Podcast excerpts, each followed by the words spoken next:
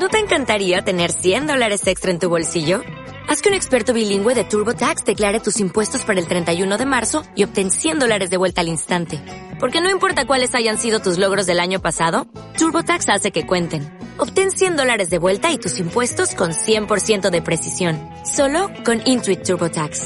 Debes declarar para el 31 de marzo. Crédito solo aplicable al costo de la presentación federal con TurboTax Full Service. Oferta sujeta a cambios o cancelación en cualquier momento. A veces la realidad supera la ficción con creces. Este es un podcast de relatos cortos donde cuento historias basadas en mis experiencias como abogado de oficio. Serán tan reales como vosotros queráis que sean. No os sacaré de dudas.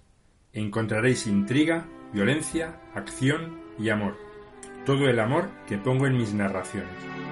Soy Anselmo Carrasco Merlo, el autor de esta locura que trato de contagiar, a la que he bautizado como Crónicas de un abogado de oficio, ficciones de la vida real. Otro sí digo, comenzamos.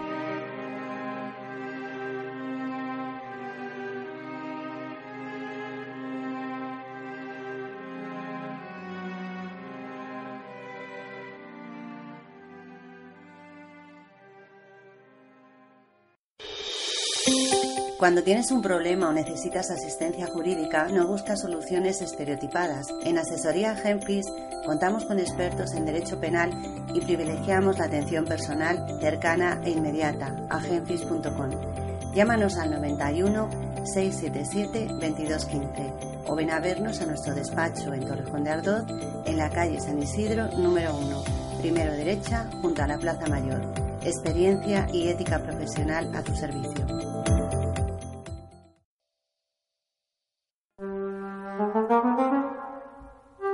Crónicas de un abogado de oficio. Ficciones de la vida real.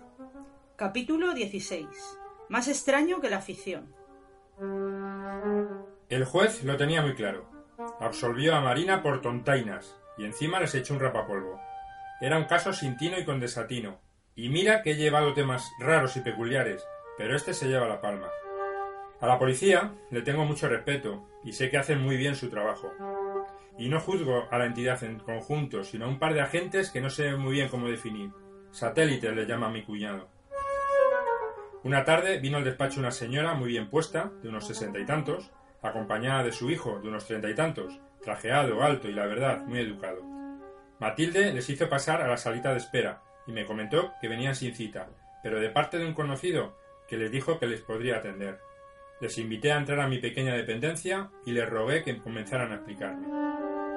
Yo soy Simón, vecino de Eugenio, amigo suyo, y ella es Marina, mi madre. Me recomendó que viniera a consultarle a ver si nos puede llevar un caso que nos ha surgido. Hombre, Eugenio, respondí. ¿Cuánto tiempo sin verle? ¿Cómo está? Bien, está bien. La verdad es que no le va nada mal. Su negocio va viento en popa, pero ya sabe cómo es la hostelería, trabajando como un negro. Eugenio era otro amigo de la infancia, del barrio. Hacía por lo menos dos años que no hablaba con él. Dejó los estudios muy pronto para ponerse a trabajar como camarero.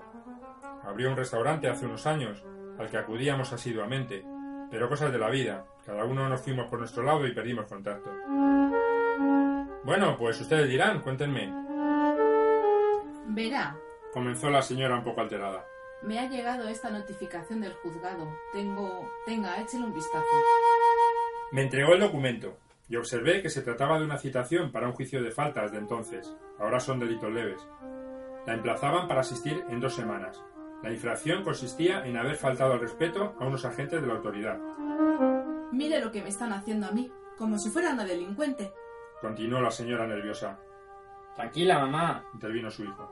Supongo que no es nada grave, ¿verdad? Preguntó dirigiéndose a mí. Comprendo que está angustiada, me dirigió la mujer. Pero no se preocupe, una falta es una infracción que no llega a ser delito, y como mucho le pondrían una multa si la condenan. Pero explíquenme qué es lo que ocurrió.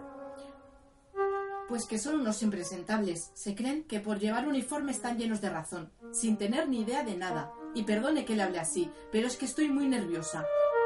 Tranquila, lo entiendo. Quiero saber qué pasó exactamente. Simón me explicó lo acontecido. Resulta que él es dueño de una inmobiliaria donde trabaja. El local es propiedad de su madre, y ésta tiene su domicilio a tres calles del negocio. Del tejado del edificio, donde se encuentra dicha inmobiliaria, ha caído alguna teja a la calle, con el consiguiente peligro para los viandantes, por lo que tuvieron que cortar la acera y venir los bomberos para inspeccionarlo. A los dos días, llegó a la inmobiliaria un técnico del ayuntamiento, preguntando por el presidente de la comunidad de dicho edificio. Simón le explicó que era el del segundo, pero el piso estaba vacío y desconocía dónde vivía, pero le facilitó el número de teléfono. Total, le vino a decir que la comunidad tendría que arreglar el tejado en un plazo determinado si no querían ser sancionados por el ayuntamiento, y que ya se lo notificarían al presidente, y así se quedó. El local estaba en la calle A y el domicilio de la madre en la calle B, para que entendáis los acontecimientos venideros. Pasados tres o cuatro días, Simón estaba en una reunión de vecinos de la comunidad del domicilio de su madre. Él se encargaba de eso, en la calle B. Estaban en el descansillo del portal cuando entraron dos policías municipales de uniforme e interrumpen la reunión.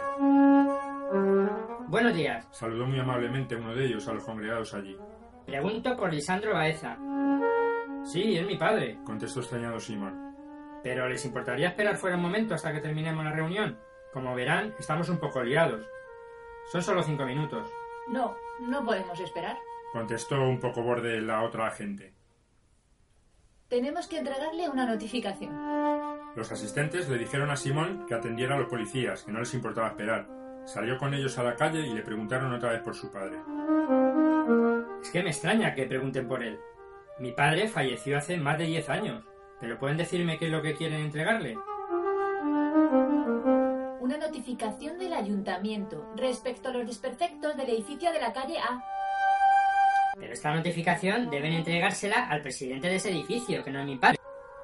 Ya, pero es que Lisandro consta en el padrón como presidente de la comunidad del edificio de la calle B. ¿Y qué tiene que ver este edificio con ese? Y le repito, mi padre falleció hace más de 10 años, por lo que no puede ser presidente ni de una comunidad ni de otra. Pues no lo entiendo. Aquí consta como presidente, así que algo raro pasa. Se quedó mirando la agente borde a Simón. Eso no es problema mío. Aclárenlo en el ayuntamiento y que les informen bien. Yo sintiéndolo mucho, tengo que volver a la reunión. Y así les dejó, pensativos y sospechando que algo pasaba. Al día siguiente, sábado, Marina se dispuso a descansar tras limpiar la cocina de los restos de Atila.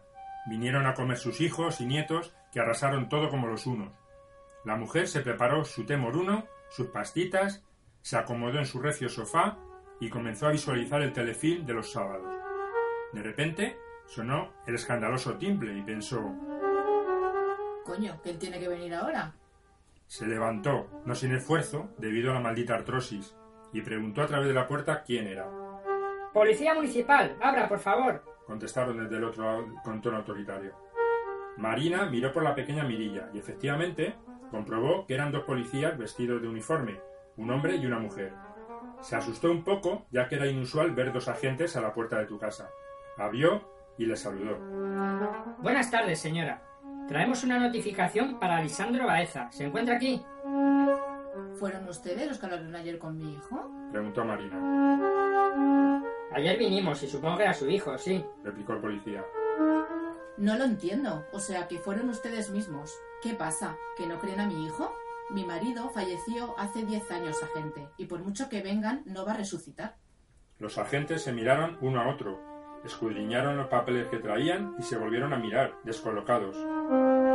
Pues no lo entiendo. En el padrón sale que vive aquí y que es presidente de esta comunidad. La otra agente, la borde, se mantenía callada. Aparte, ya les dijo mi hijo que deben ustedes ir a darle esto al presidente de la comunidad de la calle A, que no tiene que ver con esta. Vamos, digo yo. Añadió Marina, empezando a perder los nervios. Señora, tranquilícese. Solo hacemos nuestro trabajo. A nosotros nos han mandado para notificar a Lisandro, su marido. Y si hay algún error, pues lo desconocemos. Disculpen, pero es que me estoy alterando un poco, porque es que no entiendo nada. Vamos a ver. ¿Quién es el presidente de esta comunidad? Creo que el señor de enfrente. Y ese señor de enfrente no es Lisandro Baeza, ¿verdad? No, Lisandro Baeza era mi marido y murió hace 10 años. Vale, vale, vale. Replicó el agente pensativo y mirando el documento que traía. Pues no lo entiendo. Por más que lo miro, aquí dice que su marido sigue siendo presidente. Señora, ¿sabe si el edificio de la calle A tiene que ver algo con este de la calle B? No, no tiene nada que ver. Lo único que yo soy dueña del local de abajo, donde mi hijo tiene una inmobiliaria. Pero el presidente de la calle A vive arriba de ese local, que es el que deberían notificar. Ya, pero a nosotros nos han dado esta dirección. Y se quedaron mirando a la señora con reproche y esperando contestación. Miren, me están cabreando ya y mucho. Yo no sé qué es lo que tienen ahí escrito, pero les repito, mi marido está muerto. No es presidente. El presidente de aquí es el señor de enfrente, el de la calle A. Es otro. Este edificio no tiene nada que ver con el otro. Por favor, se lo suplico, déjenme en paz.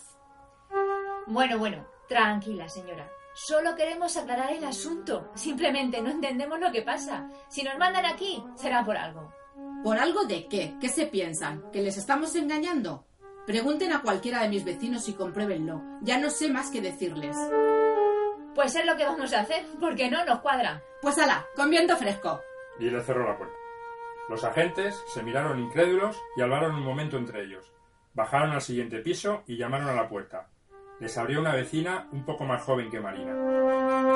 Hola, buenas tardes, señora. Queríamos hacerle una pregunta. ¿Sabe si en este portal vive Lisandro Baeza? Sí, bueno. Vivió en el piso de arriba, pero hace ya mucho tiempo que murió. Ah, entonces no es presidente de la comunidad, ¿no? La mujer no pudo por menos de esbozar una sonrisa y replicó. Evidentemente no, claro. El presidente es el vecino de arriba, pero el de enfrente de donde vivía Lisandro. ¿Sabes si el edificio de la calle A tiene algo que ver con este edificio? ¿A qué se refiere?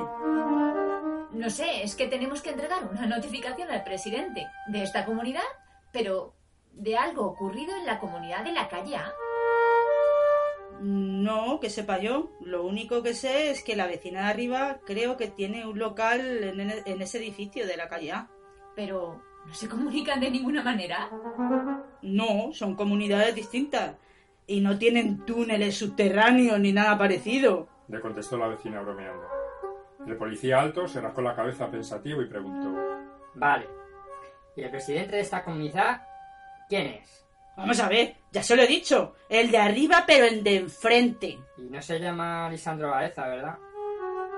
La mujer le miró divertida y le contestó que no. Cuando terminaron, se despidieron de la vecina y volvieron a subir al piso superior. Llamaron a la puerta del presidente, enfrente de Marina, pero no se encontraba en el domicilio, así que con las mismas se fueron. A las diez de la noche volvió a sonar el timbre de la puerta de Marina. Esta abrió y allí estaban Pili y Mili volviendo a las andadas. Esto es un lío, señora. Ya no sabemos qué hacer. Terminó diciendo la gente alto, apoyándose en la pared.